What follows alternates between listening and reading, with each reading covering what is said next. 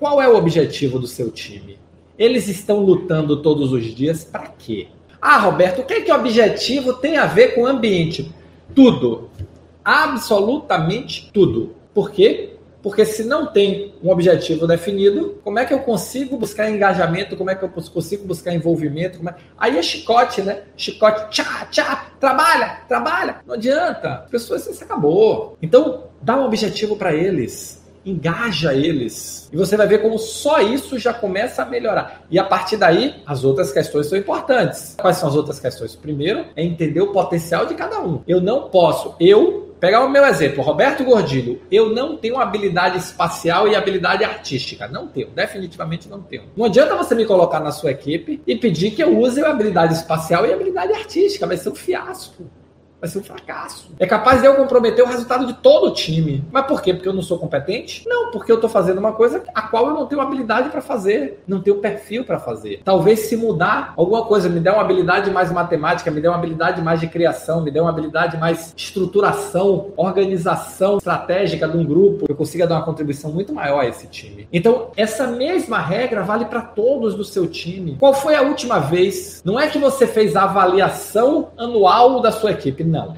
Qual foi a última vez que você olhou para cada um da sua equipe e ficou pensando uma coisa simples? Nós temos, nós, ó, nós, repetindo, alô, nós temos um objetivo para alcançar.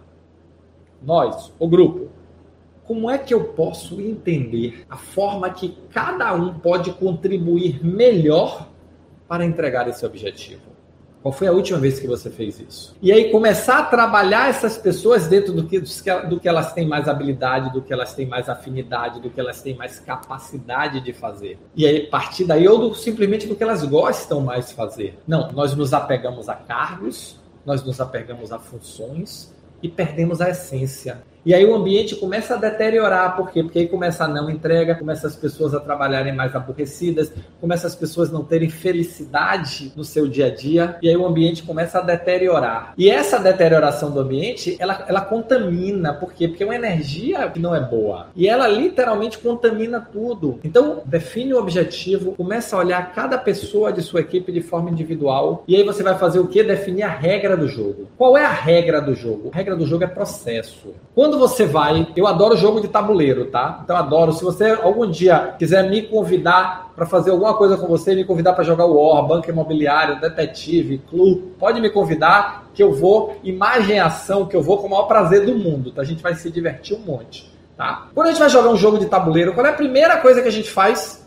Ler as regras. Aí nós vamos para o trabalho, vamos montar uma equipe para trabalhar e as regras são indefinidas. Ninguém sabe exatamente o que tem que fazer quando, o que pode fazer quando. É processo.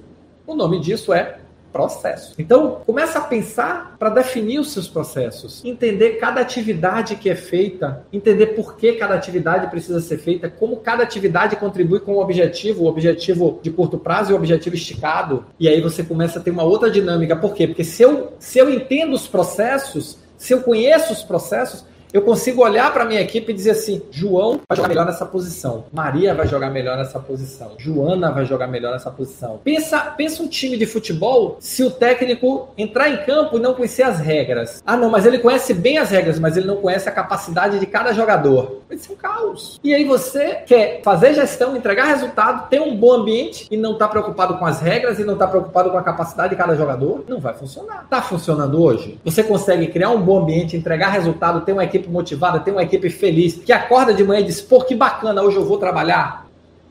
É por isso. Começa a olhar que as pontas não estão se ligando. Aí você começa o que? As pessoas não veem felizes, as pessoas veem no ambiente coisa, as emoções passam, os resultados não são alcançados, e aí entra num círculo vicioso. Quando nós, na verdade nós precisamos construir e transformar esse ciclo num ciclo virtuoso. E é seu papel como líder transformar esse ciclo vicioso num ciclo virtuoso. Você gostou desse vídeo? Quer saber mais? Assista o vídeo completo no YouTube. Vai lá, aqui embaixo está o endereço www.youtube.com.br. Estou te esperando.